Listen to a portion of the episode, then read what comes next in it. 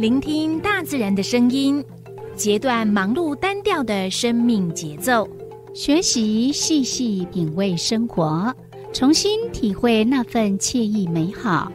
在这一瞬间，在不经意的时空交汇，不止用听，也用心，让忙碌的自己找到心灵休憩的地方。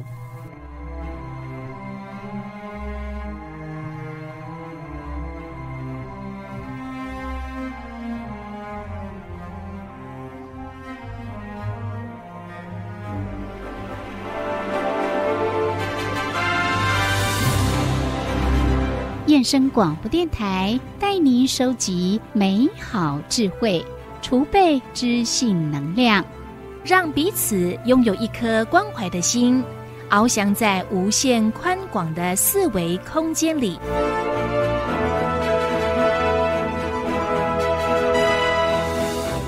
欢迎收听四维空间。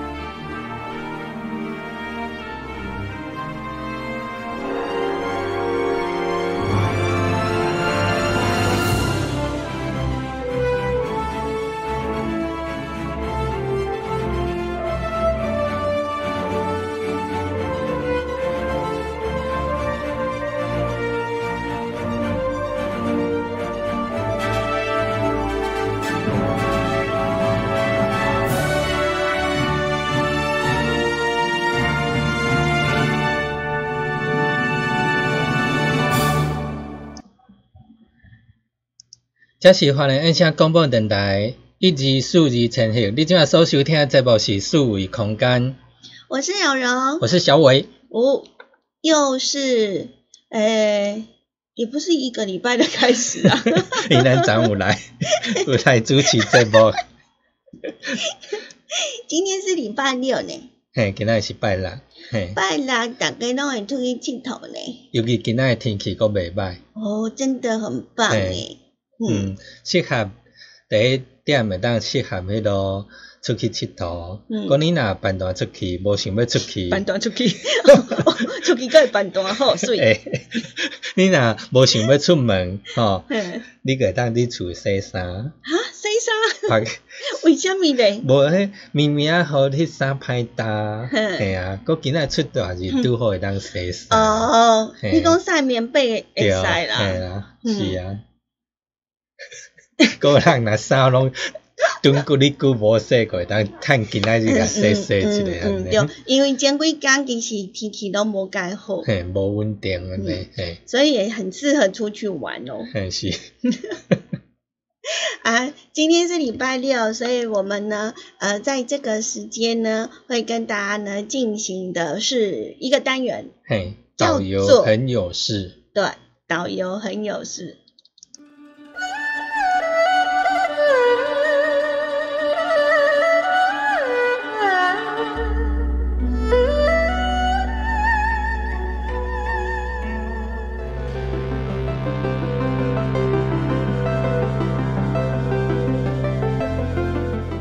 旅行时观看风景，步行时领略心情。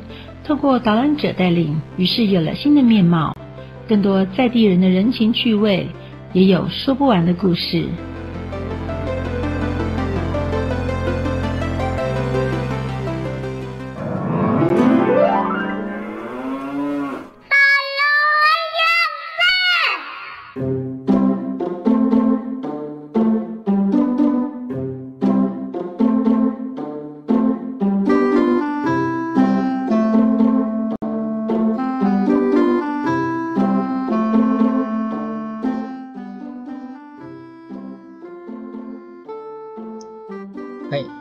今晚咱进行的这部是导游很有事。嗯嗯啊嗯，你若是伫收机收听，就他听到声。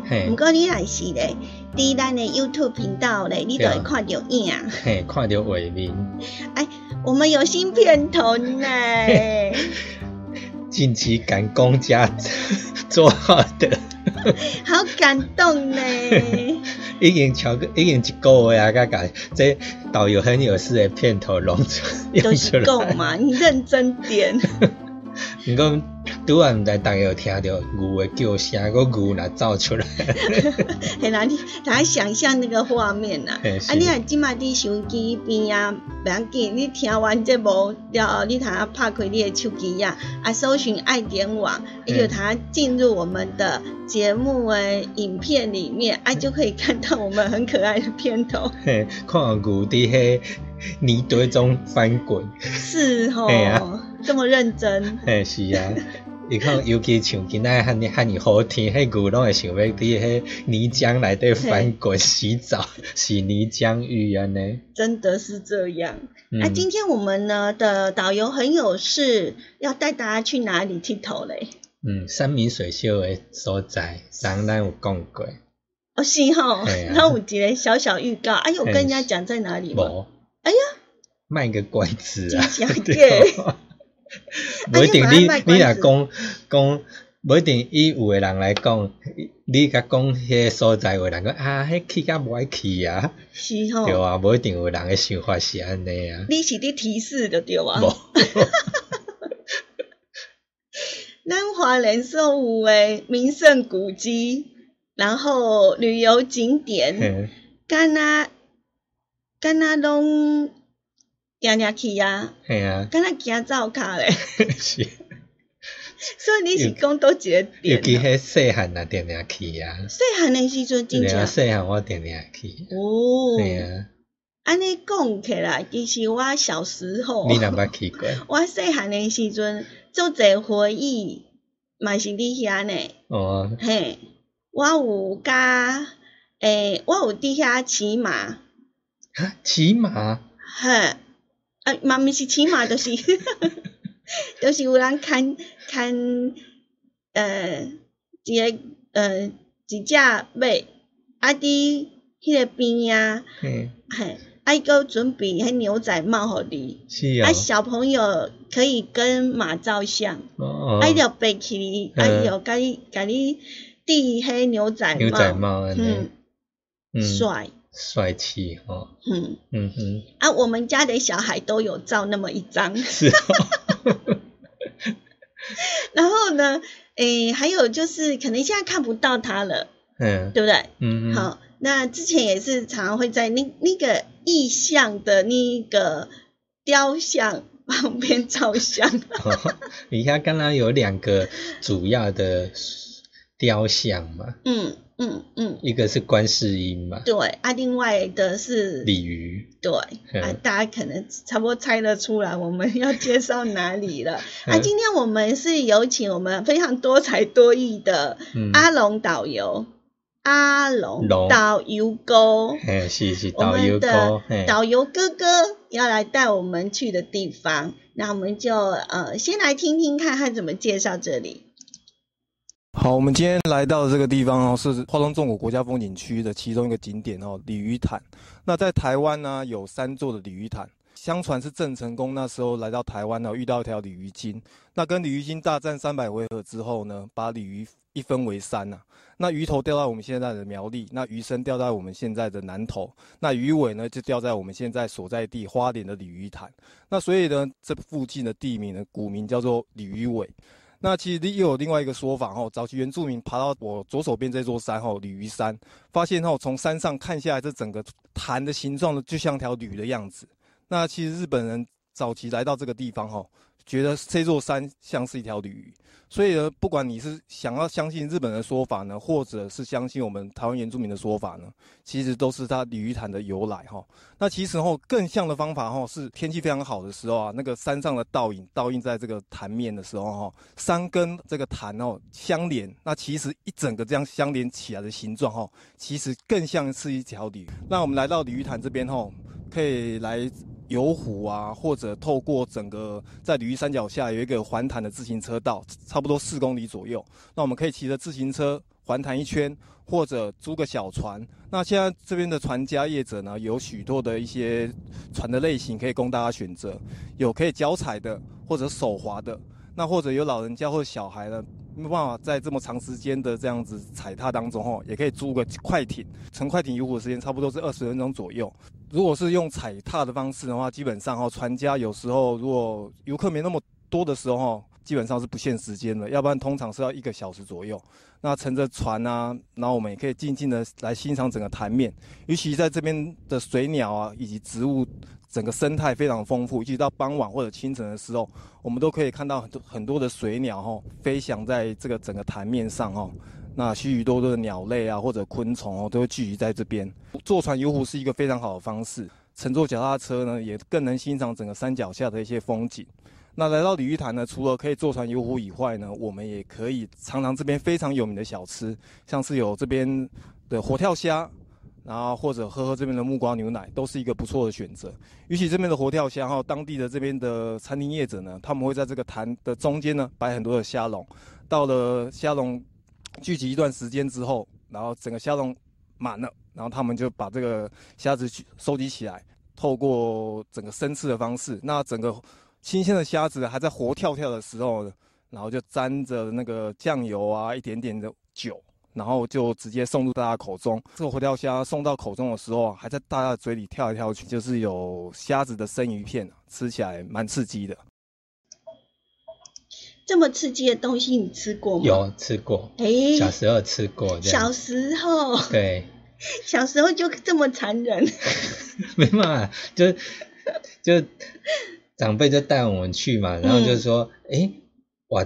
活跳虾说要不要吃？然后，但是我记得我印象中没有吃很多次，大概一两次而已。嗯，对，哎，只是那种刺激，那就是大概吃一下子，就是试吃而已的。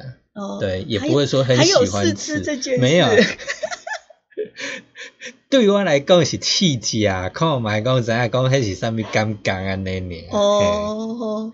但是你要讲叫我点点去啊，个点点食，类似安尼。这种吃法就真的不习惯。那活跳虾呢？真的好像在外面，听我靠刚刚看过嘛？较少呢，较少，较惊去倒位较少发因为伊迄种诶是小小河、小湖泊的小虾。嗯，伊不哩细安尼。小小的。可是顶下顶下踢落去，伊会伫伫喙内底跳。哎呦！你有食过？我想想看，好像有是那么一只。对啊，一定都会尝试嘛，哈。一只。尤尤其讲过放一点酒嘛。嗯。哦，嗰你刚听讲你酒刚较无啉嘛呢？嗯。那个是去腥的。哦，去腥的哈。到底是要给人醉还是给虾醉？应该是给虾醉，它才不会跳出碗。出来还是会跳吧，还是会跳。在吃的时候，还是会跳。对啊，他在碗里面一直跳翻滚的。嗯嗯嗯，所以呃，有有些时候，其实到一个地方，那呃，如果你要体会一下当地的风土民情，好像吃这种东西就要有很多很多尝试，或者是要跨过自己的一些门槛，因为呃，有一些东西我们可能不敢吃。哎，是，对不对？嗯嗯嗯。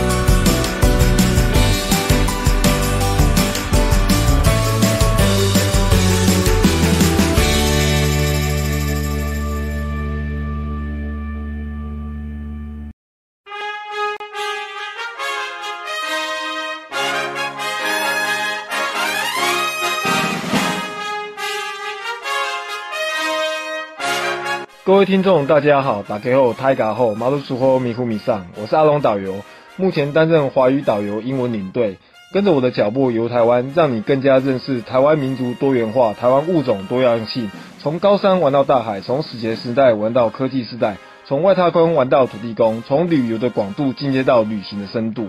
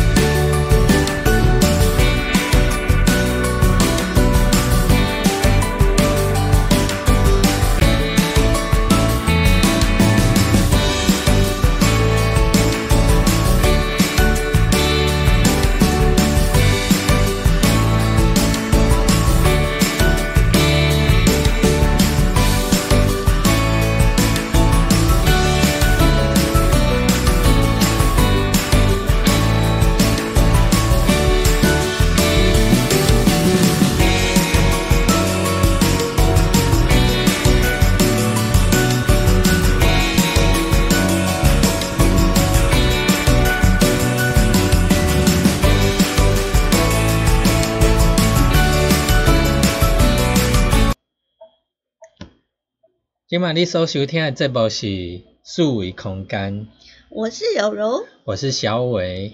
今天我们为大家进行的呃单元是导游很有事，是。很多时候一定要导游很有事，才会有很多很多的东西可以听。对啊，讲迄那导游那像讲，顶解譬如讲。那是我做导游的话，大概大概人空可以了。你可以那个上厕所，自己去玩这样子。这样有什么意义呢？对啊，对啊。所以旅游的时候，真的很诚心的推荐大家，一定是要找一个领有那种导游执照、真正导游执照的嗯呃那个导游。哎，是，然后。他又懂得除了会讲笑话以外，嗯，带动气氛以外，嗯，他还要可以讲解各种生态啦，嗯，花草植物、鸟类啊，还有各个地方的历史由来，最好都可以讲概略一点点。对啊，因为这样子旅游起来才会觉得，嗯，有收获。对，才可以在旅游当中学习。除了你的眼睛、你的照片。有相机有收获以外，你的脑袋也要有收获。对啊，不是说到此一游，这样照一下就好，这样真的很可惜。像鲤鱼潭呢，刚刚我们的导游哥呢跟我们说了，呃，那个鲤鱼潭它地名的由来。嗯嗯嗯。嗯，那它形成的原因呢？形成原因哦，听讲有有一个爱恨纠葛的复杂情节。怎么个就我那我们就继续看下去。那鲤鱼潭哦，大家都很好奇哦，这个鲤鱼潭呢，到底是一个活水湖呢，还是一个死水湖？那可以说哦，它是花莲最大一个内陆湖泊。那它形成的原因哦，主要是以前本来有一条。老溪啊，以及那个白豹溪，它原本是注入到所谓的古平河溪里的，但是因为古平河溪呢，它的那个水位比较低，那于是呢，发生了一一种叫做河川袭夺的现象。那什么叫河川袭夺呢？就是低水位的水哈，把那个高水位的水呢引流过去了。那因为古平河溪呢的水位低于白豹溪跟老溪，那于是呢，白豹溪呢跟老溪呢流入到了。古平河溪底下，那古平河溪呢，慢慢的吸收这两个水源。鲤鱼潭呢，它原本是古铜兰溪注入的。那因为古铜兰溪呢，是算是老溪的支流啊。那这个老溪因为被古平河溪所吸收走了，那流向也转变了。古铜兰溪呢，就逐渐形成了断头河。那断头河因为无南冲击造成关系呢，把这个古铜兰溪的下游给堵塞了。那于是呢，整个鲤鱼潭的水面呢，就没有办法有对外的那个流出的缺口，那对内呢也没有水流进来，那慢慢的形成所谓的内陆湖。那其实很多人都有疑问说，那这个内陆湖那水会不会很不干净呢？其实不会，因为其实虽然它成为了内陆湖，但是它其实底下水是非常干净的。那这个水深差不多有三层楼高的深度，那其实它底下有很多的地下涌泉。那很多的商家呢，它的排放的废水呢，基本上可能也会稍微的流到了鲤鱼潭的潭底下。但是因为我们现在在国家风景区这边有盖了很多，周遭有很多的生态湿地。那生态湿地最大的用处呢就是可以净化水质，那也可以调节空气。那又可以调节整个的温度以及湿度，那同时把这些商家所排放出来的废水呢净化，那使这些水流呢不至于污染到了鲤鱼潭整个水面。所以呢，在来到鲤鱼潭后，我们可以看到这非常干净的水，然后呼吸到非常新鲜的空气，享受到整片鲤鱼山森林所带来的芬多精。那所以这边也成为了我们花莲当地啊很多人郊游踏青那个非常好的去处。那除了这边是我们花莲市民啊或者很多外地游客会来郊游踏青的地方以外呢，那这边也是非常著名的铁人三项举办场地。那铁人三项的时候，我们知道啊，铁人三项啊会经过所谓跑马拉松，然后骑脚踏车，还还有环潭。那环潭的时候呢，他们比赛场地就在鲤鱼潭，甚至呢，我们花莲在端午节赛龙舟的时候。也会在鲤鱼潭这边所举办哦，所以大家在端午节的时候呢，也可以来这边看那些划龙舟选手的竞技比赛，非常的精彩。哦，真正非常精彩。嗯，每一次鲤鱼潭呢，呃的像端午节，嗯，就很热闹。嗯，是。然后春节也很热闹。嗯。夏天也很热闹。对啊。放暑假的时候，寒假跟暑假。嗯。丫丫都会出来，对，丫丫，嗯，然后丫丫刚好呢，已经上学去了，所以我们那一天去录影的时候就没看到他了。嗯，是啊，嗯，可不快点一还是因为疫情的关系，他也去抖音去，不是他自主管理。好了，呃，我们鲤鱼潭呢有很多很多的活动都在那边举办，像铁人三项，还有就是划龙舟，嗯，哦，那另外呢，最近也有一个活动，嗯，就是赏银，对。那我们刚刚我们的导游哥有讲了，呃，那个地方呢的呃湖水，嗯，相当的干净，然后，嗯，就是。我们应该是有整治过，因为我记得好多年前，对他曾经因为好像人家说，嗯，好像他好像水好像都优化变红色了，嗯哼，嗯，但是他现在经过整治后，哎，好像整个水又活活起来了，对啊，对，然后就开始举办那个灰金沟的季节，嗯哼，对不对？尤其他旁边也我们也有看到，我们刚刚画面有看到一些生态池啊，嗯，那其实它对。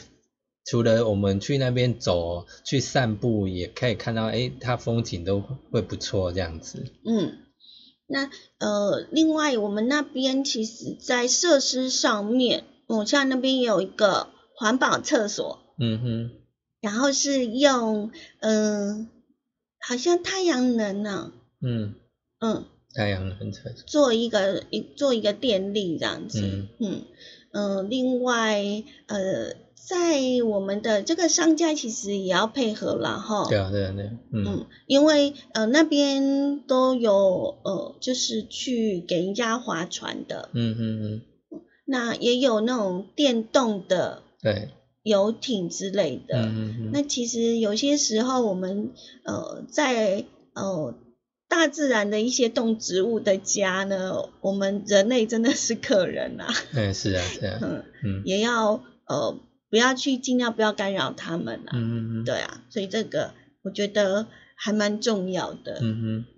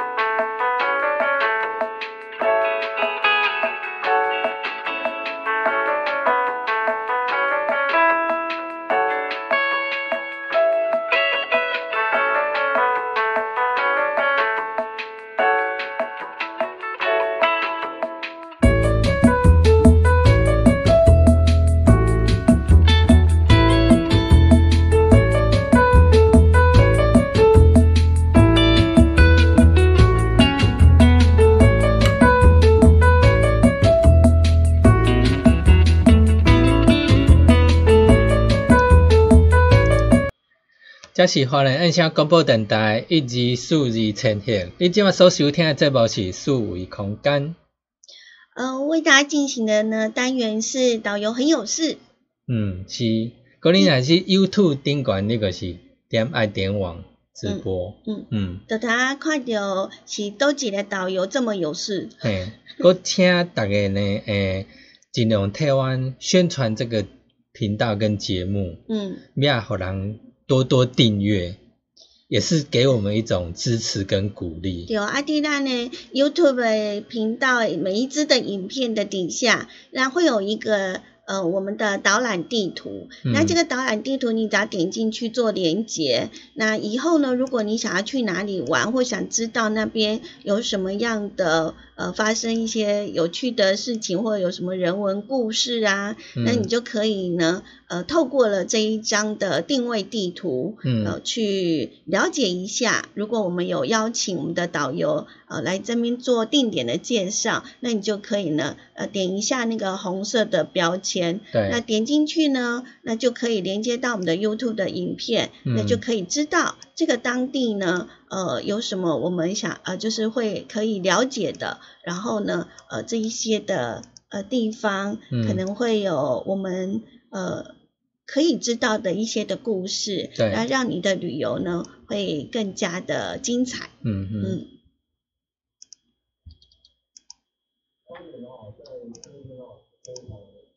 花莲哈，在春天哦，有非常热闹的一个活动。那这个热闹活动就是因应目前是一个萤火虫的繁殖季，所以在我们花莲光复那边的有一个大农大富平地森林园区呢，以及鲤鱼潭呢，会举办所谓的萤火虫季。那我们现在来到这个地方是花莲的鲤鱼潭。那这个地方是位于鲤鱼潭的延寿亭。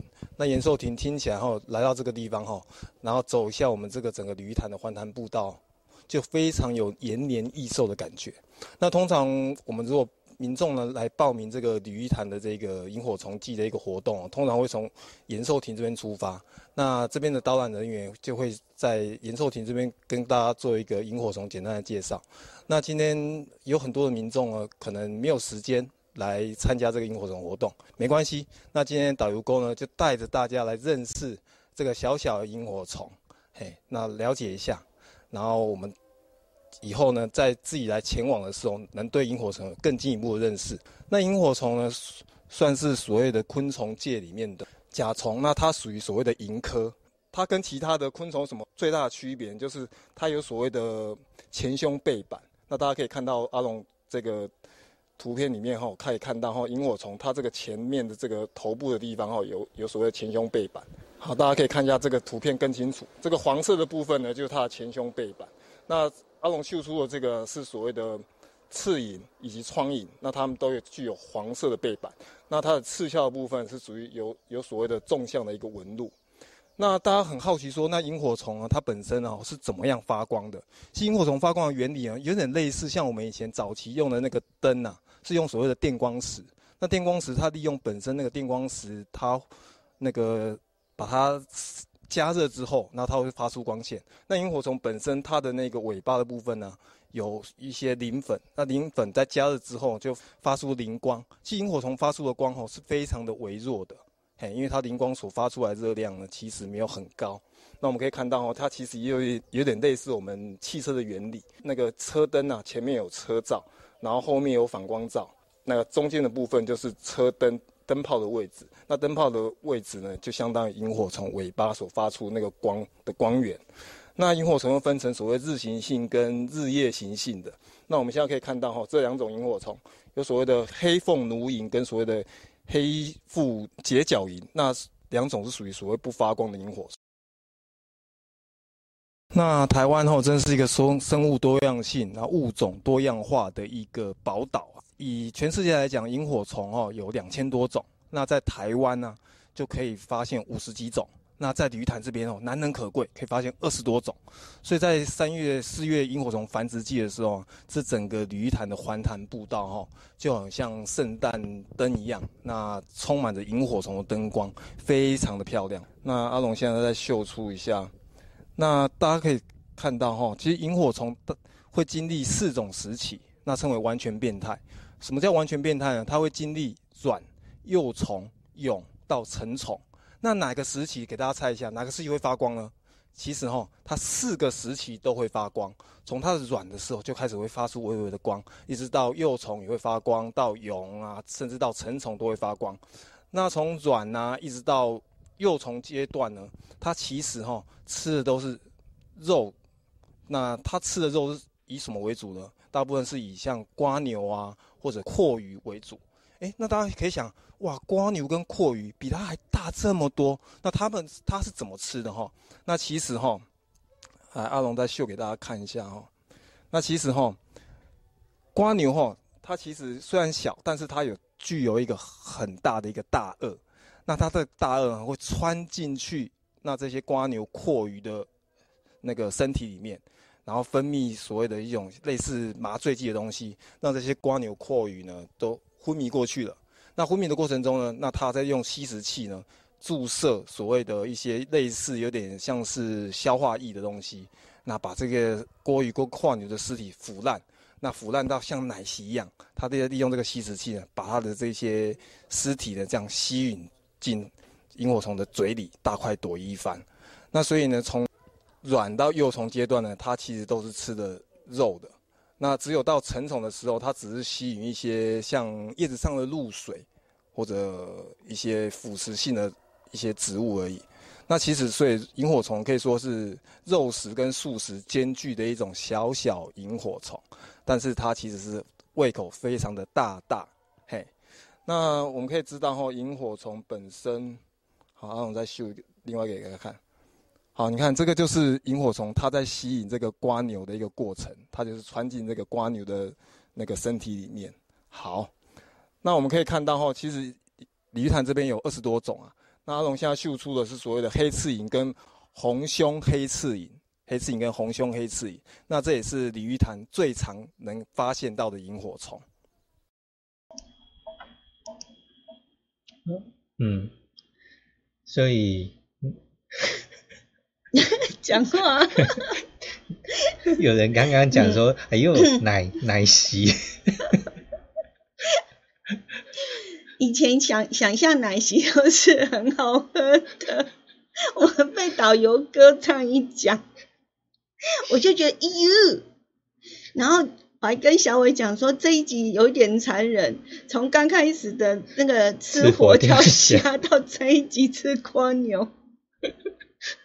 好，其实生态就是这样。对的。不过萤火虫呢，是一个呃，这个环境好不好的一个指标。嗯，是啊。嗯，那表示呢，这个地方呢，生态好，然后环境优，山明水秀，哎，又回来了。哎，是。对，所以嗯，像呃，在我们的鲤鱼潭呢，当然平常呢是一定要等到这个有。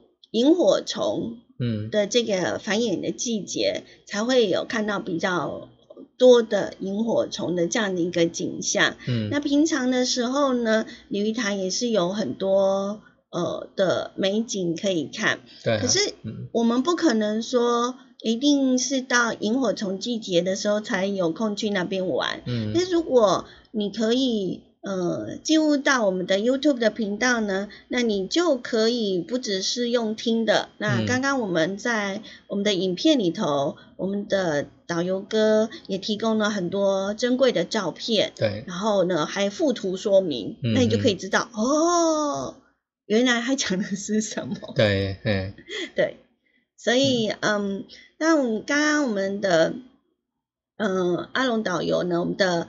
导游哥有讲到说萤火虫它的一个呃变态的一个过程哈，那最后你要跟我们呃来再介绍一下哦，它它它的整一个整个萤火虫的一生这样子。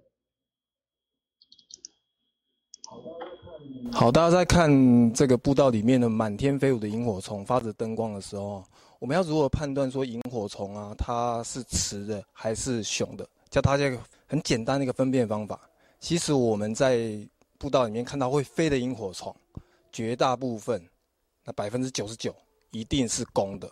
嘿，那为什么一定是公的呢？其实萤火虫发光有几个目的，一个就是为了要求偶，那一个是因为有那个敌人入侵，然后他开始发一些警戒光来告知同伴说有敌人来了，于是发一些警戒光。那这个时候他开始一直会闪着那种光线，然后提醒同伴们有敌人来了。那我们要如何除了可以看飞的萤火虫是公的以外呢？那如果说我们在白天的时候我们要看萤火虫的话，哈，其实非常清楚。那其实我们看萤火虫的话，其实一年四季都可以看到，只是因为为什么我们会集中在三月、四月季会办萤火虫季？主要是因为我们台湾的萤火虫这种黑刺萤呢，它的繁殖季大部分是在三四月。那分辨雌雄最主要是看它的尾巴。那我们可以看到哈，那通常在公的萤火虫的尾巴哈。它有两个发光的白色的一个发光体，那雌的萤火虫呢，它本身只有一个那个发光体而已，一条而已。那公的有两条，那这也是我们判断萤火虫雄雌的一个方式。那我们来到鲤鱼潭这边哈，除了可以看萤火虫以外，白天呢，它这边也非常有丰富的生态，我们可以来看看植物啊，然后到晚上其实也非常精彩。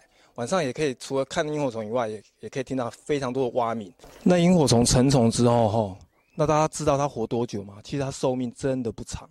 那萤火虫在交配之后，吼，它其实吼，差不多活两个星期左右而已。那以公的萤火虫来讲的话，它交配之后呢，差不多才活差不多一到三天。那母的萤火虫呢，因为还要产卵的问题，哦，它可以活差不多两到十天左右。那所以说哈，虽然说他们寿命如此短，但是他们已经完成了他们阶段性任务，然后传宗接代，孕育下一代的萤火萤火虫宝宝。那其实萤火虫最大的天敌啊，我跟大家讲一下，其实萤火虫最大的天敌来自于不是像是一些其他的昆虫，萤火虫最大的天敌是来自于人。那为什么说是人呢？其实像人类啊，在因为要盖一些建筑物啊，可能把一些水源呐。那个潭呐，都把它加盖了，那影响到整个萤火虫的栖息。那甚至呢，因为人类为了要种植农作物，撒了农药，那也污染了水源。那萤火虫因为又靠近水边，那水也是它们非生活来源非常重要的一个维持生命的东西。那水源污染了，那萤火虫也相对的减少。所以我们在观赏萤火虫的同时呢，我们也要注意保育的这这个观念。让萤火虫呢世世代代延续下去，然后我们的世后代子孙呢才才能欣赏这萤火虫的美景。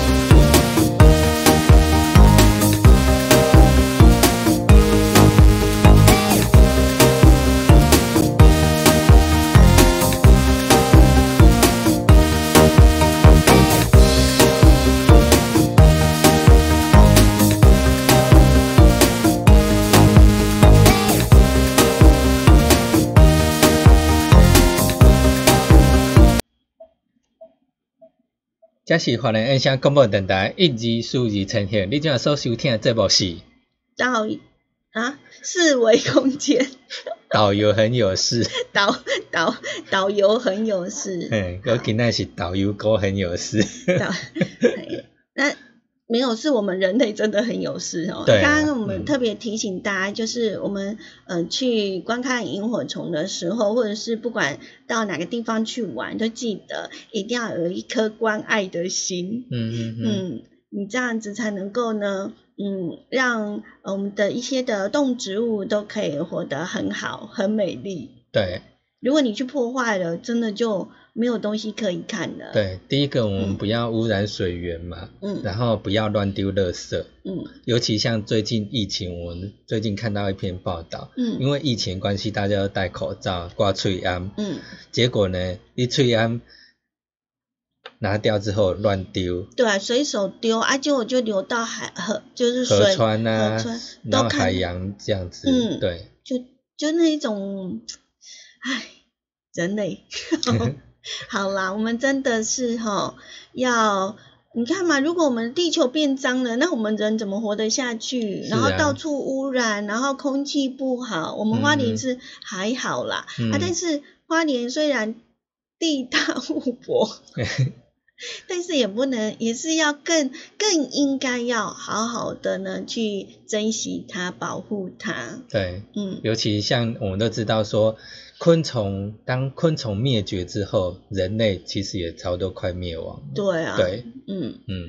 那我们的导游很有事呢，呃，除了大家想要呢，可以再看一次，就是我们的节目在我们的 YouTube 爱点网上面之外呢，我们还可以建议你呢，怎么样去利用我们这个导游很有事，因为呢，我们都会把这个导游很有事的每一个段落。会把它呢放在呃你们现在在荧幕上所看到的呃我们的呃地图。地图，那我们的地图上面呢会标示这个地方的一些的介绍，所以呢每一个段落。你们都可以透过这一张地图呢，点阅进去，然后呢就可以观看啊。比如说现在我们点的是画人海提，那你点进去之后呢，就会进入到呢我们的导游很有事的另外一位。非常优秀的文史导游阿荣老师，对，哈，他就会直接跳出来跟你讲，哦，这个画人海提有什么样的故事？是啊，那你也可以呢，呃，多加的去利用，哦，那像在旁边你也可以看到很多。呃，像我们之前呢，我们的导游哥带我们到的是泰鲁阁那边车站里面的公共艺术。对，所以不只是呢看，就是看听整个的节目内容，那你可以呢透过地图，也可以去呃看一下每个景点它的介绍。今天非常感谢大家的收听。嗯。那待会如果你还想要陪伴我们 待会在我们的 am 一零四四千赫呢我们六点到七点还有另外一个单元。对嗯。微光咖啡馆。是要陪大家喝喝咖啡然后先祝福大家有个呃美好的午后时光。是拜拜。拜拜。